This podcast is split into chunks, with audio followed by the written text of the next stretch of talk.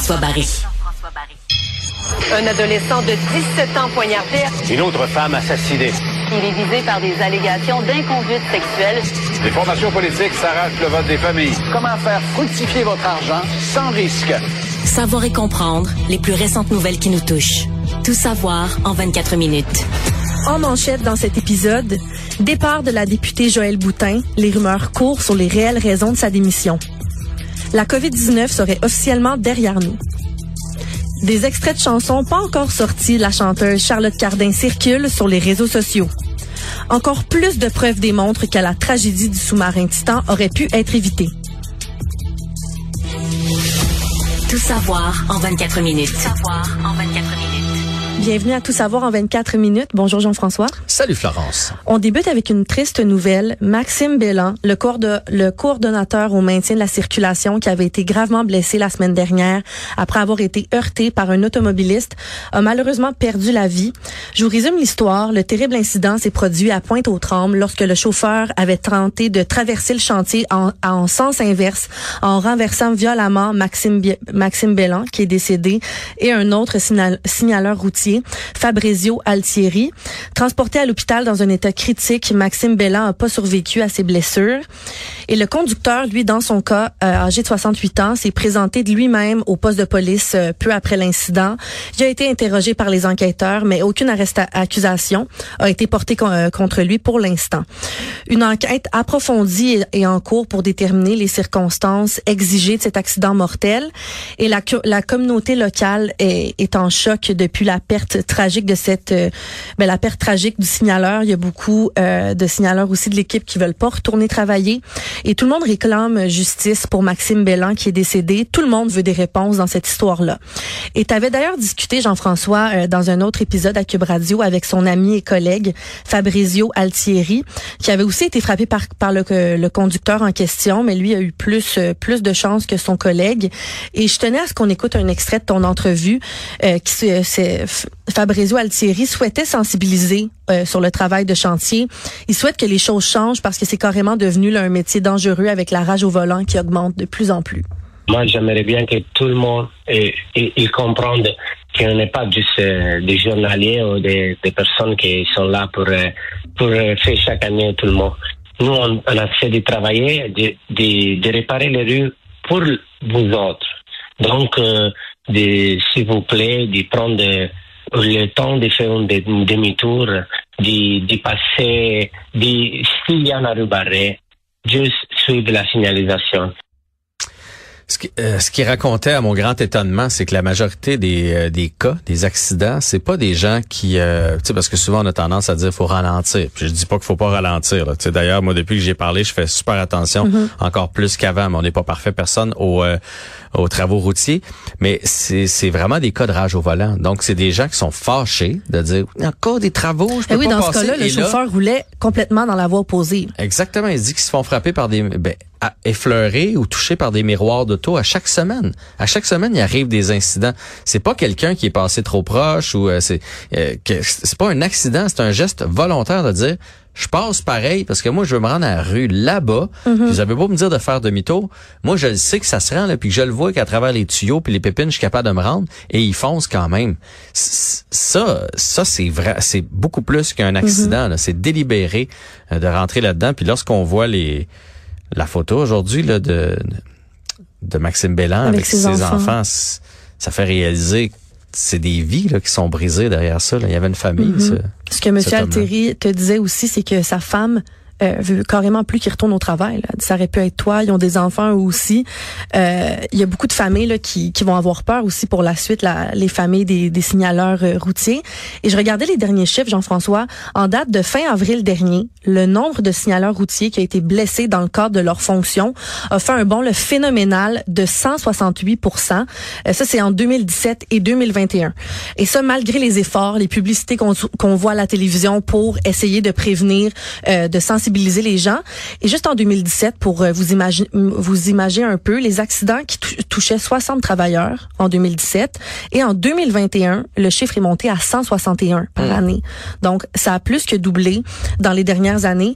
Et le président de l'association des signaleurs euh, demande des lois plus sévères. Il note euh, au Minnesota ce qu'ils font eux, c'est un peu les, la sentence en ferait les conséquences sont 15 ans de prison si tu frappes un travailleur et 7500 dollars d'amende au maximum. Euh, donc depuis qu'ils ont mis cette euh, ces, ces règles là, ces conséquences ces conséquences là, les gens font vraiment plus attention. Et Cube Radio a parlé avec euh, l'ami du signaleur décédé tantôt hors d'onde. Il souhaitait le vivre son deuil dans le privé, pas s'exprimer publiquement aujourd'hui par respect pour pour la famille. On le comprend et on offre nos condoléances à tous les proches du signaleur Maxime Bellan. Et tout ce qu'on peut faire en attendant, ben, soyez prudents et euh, respectueux et vigilants. La députée de la coalition Avenir Québec dans Jean Talon, Joël, Boutin, a annoncé officiellement sa démission de ses fonctions seulement trois ans après son élection. Elle a tenu un point de presse dans son bureau de comté pour faire cette annonce, euh, cette annonce-là qui était attendue depuis plusieurs jours. Euh, des gens commençaient à s'en douter, étaient absentes à certains euh, événements politiques. Et elle mentionne avoir rencontré le premier ministre avant, avant sa décision. Il n'a pas réussi à la, à la retenir à ce qu'on voit aujourd'hui. Et on va écouter un extrait de son annonce qui a été présenté là, à TVA Nouvelle. Dans les dernières années, j'ai choisi de passer trop peu de temps avec mes enfants afin de servir mes concitoyens. Bien que je ne regrette aucunement ce choix-là, aujourd'hui, je décide de faire un choix différent. La politique, bien qu'elle soit une opportunité extraordinaire, nous demande aussi de faire des sacrifices au niveau professionnel. Donc, pourquoi elle quitte? En gros, elle veut prendre du temps avec ses enfants. Elle dit qu'elle les a vus peu dans les dernières années. Et aussi, elle a eu une offre pour aller travailler au privé qu'elle n'a pas pu refuser. Donc, c'est les raisons qu'elle évoque euh, pour son départ. Hmm. Moi, chaque euh, job que j'ai quitté, c'était pour ma famille aussi. Ah ouais? Ouais. C'était une excuse ou c'était vrai? C'était pas toujours vrai. C'est ça que je voulais dire. Mais peut-être que c'est vrai. Mais tu sais, elle s'est fait élire euh, parce que tu dis que ça fait trois ans, mais la, euh, en il y a trois ans, c'était son premier. Euh, elle avait été élue dans une partielle. Ouais. Et donc elle s'est fait réélire il y a à peine moins d'un an. Là. Fait que, il y a moins d'un an, elle était partante. Là, elle est pas, elle est pas partante. ça, ça, ça se peut. Mais il y a plein de mm. choses qui se sont passées. Là. Tu on parle beaucoup du troisième lien à Québec qui a finalement pas été approuvé. Il y a le fait qu'il était qualifiée, en tout cas du moins pour euh, avoir un ministère qu'elle n'en a pas eu aussi. Fait qu'il y a peut-être un peu de ça aussi dans sa décision. C'est peut-être pour ça qu'elle a accepté l'offre du privé, c'est peut-être plus mm challengeant. C'est ce que les rumeurs disent, là, qu'elle était, euh, elle semblait déçue de pas avoir été nommée au Conseil des ministres, euh, mais elle avait tout de même eu une belle offre. Elle avait accepté le poste d'adjointe parlementaire pour les volets le science et innovation auprès du ministre Pierre Fitzgibbon. Elle faisait ça là, depuis les élections de 2021 et elle a, elle a démenti sa, sa déception lien avec son écart du Conseil des ministres. Euh, les journalistes lui ont évidemment posé la question. Il a dit que ça avait aucun lien. Euh, donc, euh, et départ de, de député, Jean-François veut dire élection partielle. Mhm. Donc, pour l'instant, euh, elle va laisser son siège libre là dans quelques jours. Et pour l'instant, si on se fie au dernier sondage léger, c'est le Parti québécois qui a pris beaucoup d'avance dans les dernières semaines dans la région de Québec. Mais évidemment, là, c'est euh, c'est pas gagné. Donc, ça va être à voir dans les prochaines semaines. mais la, la bataille va jouer dur. C'est quand même une, une grande région. C'est Québec. Donc, euh, on va on va en voir plus euh, dans les prochaines semaines. On va suivre ça cet automne et ça va être un peu un mm-hmm. bon baromètre pour voir si les sondages se matérialisent pour pour le Parti québécois. Savoir et comprendre, tout savoir en 24 minutes. La Cour d'appel a confirmé qu'une victime d'agression sexuelle poursuivant ses parents et son oncle, son oncle violeur au civil, va recevoir plus de 800 000 dollars en dommages. Et cette décision-là met fin à une grosse saga judiciaire qui dure depuis cinq ans. La victime, qui est maintenant adulte, avait subi des agressions de la part de son oncle entre 1980 et 1987. Et ses parents avaient rien fait à ce moment-là pour la protéger. Le jugement de la Cour d'appel a créé un précédent très important en envoyant un message aux parents euh, quant à leur responsabilité et à leur possible responsabilité légale pour leur insouciance et négligence à ce moment-là. Euh, la victime avait 9 ans lorsque les agressions les agressions ont débuté et euh, l'autre en avait 16. Et les agressions avaient eu lieu lors de visites chez les grands-parents de la victime et malgré les antécédents criminels de l'oncle pour viol, il était autorisé à dormir dans le même lit que sa nièce mineure. les parents étaient au courant et les parents ont été été condamnés là, en 2021 à verser des dommages à leur fille pour les séquelles persistantes euh, qui, sont causées toujours dans sa vie aujourd'hui. On l'imagine. Et euh, la victime espère que ce jugement-là va donner du courage aux autres survivants, survivantes d'agressions sexuelles. Elle disait que le processus judiciaire a été très difficile pour elle, mais elle souhaitait le poursuivre, aller jusqu'au bout pour montrer là, aux victimes euh, que c'est possible. Et on imagine, Jean-François, que poursuivre ses parents, là, c'est, c'est quelque chose de difficile. C'est, c'est dans une autre catégorie. Et la, la décision, quand tu prends la décision Ouais. de poursuivre tes parents, il faut que tu sois décidé. Il faut surtout que ça t'ait euh, troublé, ce qui est son cas. Mais en même temps, qui fait dormir son enfant de 10 ans avec son oncle? Qui avait déjà des, des antécédents à ce moment-là. là. Honnêtement, je, je pense que juste cette phrase-là, ça suffit. Mhm. T'as 10 ans, va te coucher avec mon oncle qui a des antécédents de viol. Ouais. Quel parent? Vraiment, c'est une histoire qui qui ben en fait c'est complètement nouveau. C'est une des premières qui, qui a fait ça, qui a poursuivi ses parents, est allée jusqu'au bout. Donc elle va recevoir un montant euh, de 800 000 dollars. c'est vraiment un cas qui donne espoir aux victimes. Puis elle dit là que c'est vraiment pour ça qu'elle le fait. Une résidente de Brossard exprime son désenchantement et sa déception face au retard de construction de la station du REM située à Griffintown. Bernard Landry, euh, annoncé pour fin 2023, donc on promettait que la station de Griffintown allait être euh, être construite pour fin 2023, et la construction n'a toujours pas commencé.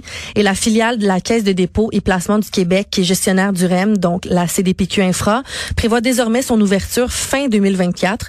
Elle a toujours pas commencé euh, à être construite. Et cette situation-là impacte considérablement la résidence, qui dit devoir passer, qui en fait va devoir passer plus de 50% plus de temps dans les transports en commun en raison là, des correspondances supplémentaires qui va lui être imposées.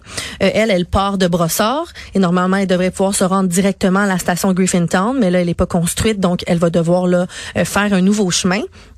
Mais moi, en lisant cette nouvelle-là, Jean-François, je dirais premièrement qu'il faudrait commencer par euh, par le REM d'être ouvert, premièrement, avant de penser à, à construire une nouvelle station. Je pense que pour eux, euh, ce qu'ils espèrent, c'est que la son ouverture va bien se passer, premièrement, puis peut-être qu'après, ils vont penser euh, à une expansion. Oui, puis il va falloir être patient là, avant que le, le REM soit complété dans son trajet, Ouais. là, euh, dans tous ses embranchements et toutes ses racines. Ça va être long. Mais en même temps, tu sais, moi qui est sur la rive sud et qui va régulièrement dans ce coin-là, le nouveau quartier solaire qu'on a créé, euh, l'autre côté du 10-30, là, je peux je peux comprendre cette dame-là. Euh, ils sont peut-être allés un peu trop vite.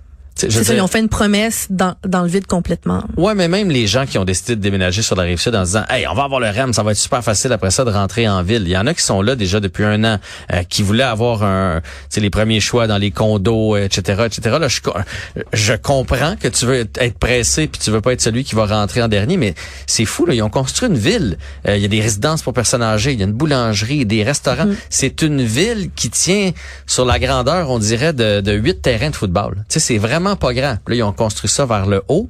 Puis je suis allé manger là euh, récemment, puis on se disait, moi et mon ami, tu stationnes où ici? non, mais euh, parce que logiquement, c'est fait pour des gens qui vont pas utiliser la voiture puis qui vont rentrer euh, en REM euh, vers Montréal. Il va y avoir le 10-30 de l'autre côté avec une clinique médicale, des restaurants, euh, une pharmacie, euh, ton épicerie. Donc, si tu veux, euh, tu vas pouvoir ne pas avoir d'auto. Fait que là, les gens se sont dépêchés en s'en allant là-bas parce que ça a l'air futuriste, puis ça a l'air extraordinaire. Mais là, c'est sûr que ça fait un an que tu fais, hey, je paye mon condo qui doit coûter assez cher, merci, et j'ai encore ma voiture parce que le REM est pas prêt, Mm-hmm. et puis que là, tu vois qu'ils vont euh, qu'ils vont retarder ça encore d'une année. Là, ils disent fin décembre 2024, entre toi et moi, euh, ça se pourrait bien que ce soit milieu Ouais. 2025. Fait que, tu sais, je les comprends. En même temps, c'est eux autres là, qui ont choisi de s'en aller avant que les infrastructures soient en place. Ouais, c'est ce que la résidence, la résidente dit que euh, ils remettent carrément en question là, leur choix, leur choix de ville. Et je rappelle que le REM entra va entrer officiellement en fonction après trois reports euh, en, en- le 31 juillet prochain, mais seulement pour le tronçon qui relie le centre-ville de Montréal à Brossard. Euh, pour les, les usagers du réseau de transport de Longueuil, ça va devoir attendre au 21 août si tout se passe bien. Euh, et ensuite là, euh, tout le REM devrait ouvrir. Ça, c'est si tout se passe bien. Hmm. Euh, mais les, les résidents de, de Brossard attendent vraiment avec impatience des réponses concrètes et des avancées dans les travaux pour euh, bénéficier des avantages. Beaucoup disent que les avantages qu'on leur avait promis euh, sont pas là. Euh, ben, c'est que dans le fond, elle a pu prendre le train de banlieue. Là. Mm Cette personne-là s'est dit, ah, il va y avoir plus de stations parce que le train de banlieue, ce qu'on reproche toujours, c'est qu'il t'amène à la place Bonaventure. Puis après ça, si tu travailles ailleurs dans la ville de Montréal, faut que tu prennes l'autobus ou que tu prennes le métro pour te rendre. Donc, fait que finalement, elle aurait pu s'en aller à Saint-Hubert, prendre le train de banlieue, ça aurait rien changé pour elle. Parce qu'il lui rajoute du temps, 50% du temps de ben plus. C'est vraiment toutes les correspondances. Et je pense que le REM va continuer de faire les manchettes. Il est même pas ouvert, puis on en parle à chaque semaine. Euh, donc, on va sûrement en reparler là, la semaine prochaine. Bonne nouvelle pour nous tous, citoyens du Québec. Le ministère de la Santé et des Services sociaux a annoncé la levée de l'ensemble des, directives liées à la COVID-19 à partir du 19 juillet 2023. Là, tu vas me dire, Jean-François, quelles mesures il restait? Ben, moi, je pensais qu'il restait plus rien, honnêtement. Euh, fait que tu m'étonnes avec cette nouvelle-là. Euh, ben, désormais, c'est le port du masque et l'isolement dans les milieux de soins, comme les CHSLD, euh, qui vont plus être obligatoires. Aussi, il y a la durée de l'isolement pour les usagers qui étaient en contact étroit dans ces milieux de vie-là, qui va être réduite à cinq jours. Donc, le, c'est, c'est les quelques mesures qui restaient. Et le ministère assure que cette mesure-là a été prise en accord avec les recommandations de l'Institut national de santé publique du Québec. Et tout ça, ça marque vraiment une étape importante vers le retour à la vie normale. Euh, je sais pas toi, Jean-François, mais on dirait vraiment que la COVID, elle fait, elle fait carrément plus partie de, de, nos vies. Là. Les, quand tu nommes le mot COVID, les gens rient presque ou disent quoi la COVID? On dirait qu'on qu'on n'a jamais vécu ça. Ouais. Puis pourtant, c'est il y a un an et demi, là, on était encore, on était encore dedans. C'est fou comment ça a été vite, puis qu'on a, euh, on l'a oublié vite. Peut-être qu'on voulait aussi l'oublier rapidement. Mais en même temps, moi, j'espère qu'il y a des affaires qui vont rester. tu sais, on dit là, euh, c'est cinq jours, euh, passe du mm-hmm. masque, on peut l'enlever, etc. Mais tu sais j'espère qu'on va continuer. Euh, t'as la grippe, t'as le rhume, t'as un microbe quelconque. Mm Mêler ton masque là, dans le transport en commun, dans les bureaux, euh, etc. T'es pas, mm-hmm. euh, t'as un microbe quelconque. Rentre pas travailler cette journée-là pour tes pour tes collègues. Tu sais, euh, tu vas aux toilettes dans un centre d'achat, lave tes mains.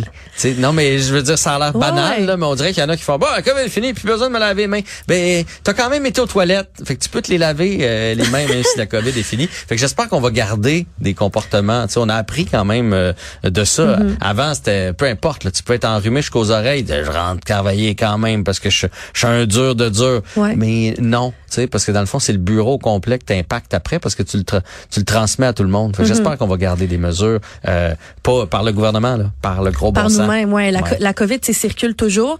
Euh, puis on peut annoncer, là, d'après moi, ça va rester aussi, mais dans les hôpitaux, les cliniques, le masque, quand on entre, on doit mettre un masque. Ça, ça va rester. Euh, c'est normal, on est dans les hôpitaux, les, les, les euh, les microbes continuent de circuler. Donc ça, pour l'instant, ça va rester. Puis je pense que ça va être une mesure là, qui qui vont pas enlever dans les dans les prochaines semaines. Si vous pensez que bientôt dans les hôpitaux vous allez être plus masqué, malheureusement ça, ça va rester. Ouais, mais tu sais, il y a la COVID là, elle circule toujours effectivement. Mais la gastro, c'est pas plus le fun. Non. Il y a dix ans là, moi-même, j'ai vu ça là, des gens dans ma famille disent ah il a vomi un matin là, puis mais on est venu fêter Noël quand même. Mais on va tout l'avoir demain. On va tout l'avoir demain. J'espère que c'est le genre de mentalité qui va être changée. Donc, morale, gardons nos, euh, les bonnes habitudes que la, que la COVID nous a laissées. Tout savoir en 24 minutes.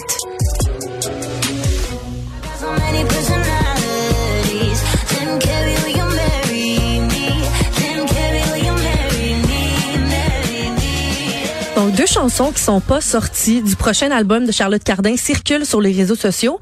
Et ce qu'on vient d'entendre, Jean-François, c'est la nouvelle chanson de Charlotte Cardin qui est sortie là, il y a quelques jours. Chanson qui a fait le tour de la Terre parce que dans sa chanson, la chanteuse fait une demande de mariage à son acteur favori, Jim Carrey. Hmm. Il, a d'ailleurs, il a d'ailleurs euh, téléphoné, téléphoné à Charlotte Cardin quelques heures après la sortie de la chanson. On, elle l'a publié sur son Instagram. Elle était carrément en transe, en pleurs, en train de, de lui parler. Et pourquoi je vous parle d'elle aujourd'hui? C'est parce qu'elle était en concert à Alma au Saguenay il y a quelques jours et la chanteuse a présenté à ses fans deux chansons de son prochain album qui sont pas sorties ah. encore et une, une admiratrice les a enregistrées, les a mis sur TikTok et depuis ce temps-là, ça circule en fou. On va écouter là, une des une des chansons qui est, qui est pas sortie encore qui se nomme Next to You.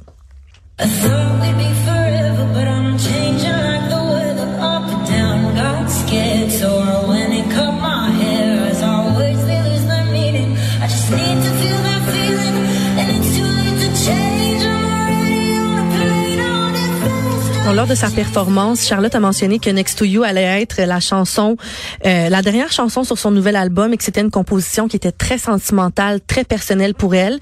Elle devrait sortir en, en fin août. Et elle a aussi performé une autre de ses chansons qui est pas sortie, qui se nomme Poppy.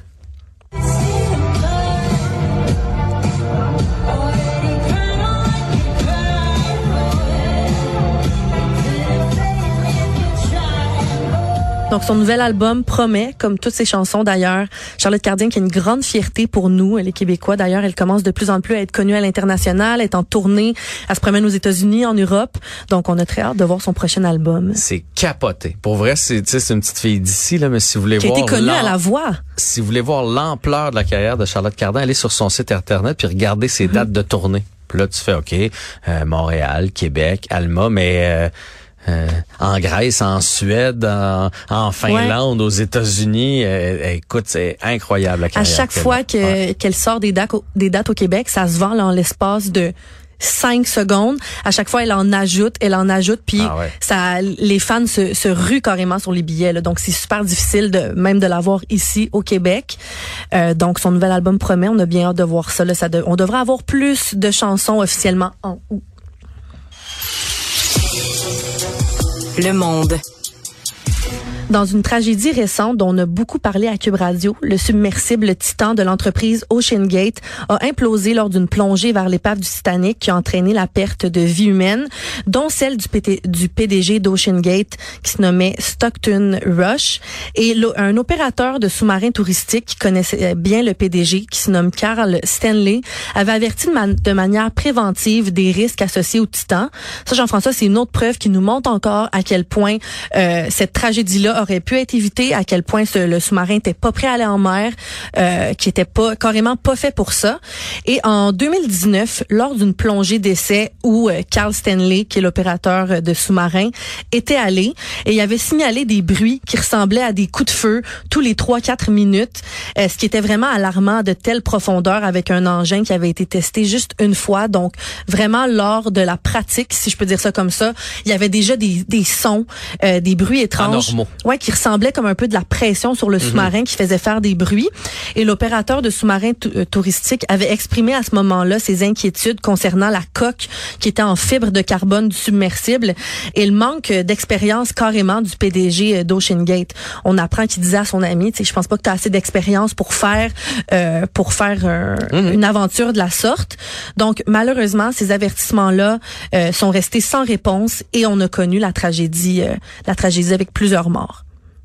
Hey, je, je peux même pas croire qu'avec tous les avertissements, là, c'est arrivé de partout. là. C'est un, c'est un exemple, mais il y en a eu plein d'autres qui a continué, qui a eu le culot de vendre des, des forfaits à, à des gens en sachant À des que prix on sait- exorbitants. tu sais, on sait pas si ça va tenir. C'est pas comme euh, je- tu répares ton flat puis tu t'en vas chez vous. Là, tu t'en vas dans les profondeurs. euh, euh, de l'océan, c'est, c'est, en tout cas moi je ne, je ne serais jamais, mais jamais embarqué là-dedans. Non?